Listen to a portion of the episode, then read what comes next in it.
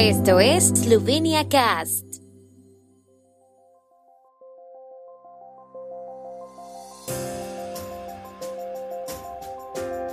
Noticias.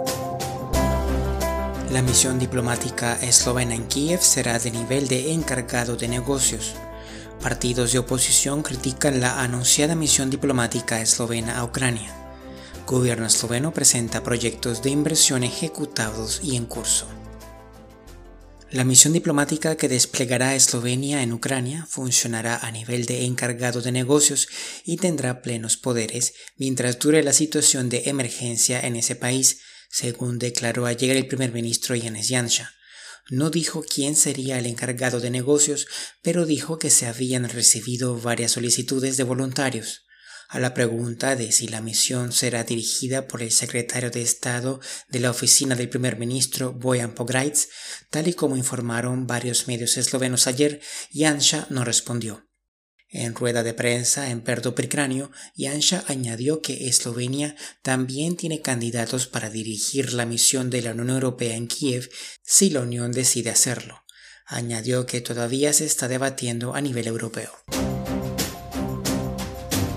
Representantes de tres partidos de la oposición criticaron ayer el anuncio en los medios de comunicación eslovenos de que Eslovenia enviará una misión diplomática armada a Kiev.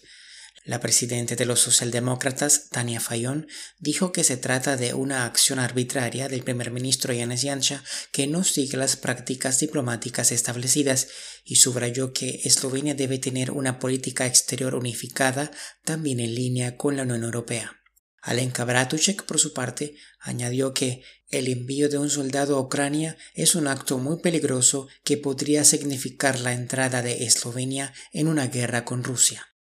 La decisión anunciada también fue condenada por Maren Sharets, quien añadió que la cuasi diplomacia militar no nos llevará muy lejos. Jefe de gobierno Yanis Janša y los viceprimeros ministros Matei Tonin y Zdravko Pochivaushek presentaron ayer un conjunto de inversiones municipales ejecutadas en curso o con financiación asegurada. El valor de los miles de proyectos asciende a casi 8.000 millones de euros, de los cuales 1.500 millones corresponden a fondos de la Unión Europea, dijo Janša, subrayando de que se trata del mayor impulso inversor de la historia. Después de unos años, este será el siguiente paso en el desarrollo de Eslovenia y será la base para unos salarios y pensiones más altos, mejores empleos, más inversiones y un mejor entorno empresarial, añadió. Tonin y Pochivaushek también destacaron el alto nivel de empleo y el bajo nivel de desempleo. Pochivaushek destacó la cooperación con las empresas, la inversión y el apoyo a las empresas durante la epidemia. Tonin también alabó la construcción de hogares para ancianos y la cooperación en la coalición de gobierno. El tiempo en Eslovenia. El tiempo con información de la ARSO, Agencia de la República de Eslovenia del Medio Ambiente. Hoy estará claro. Durante el día vientos del oeste en Primorska. Las temperaturas máximas serán de 16 a 22 grados centígrados.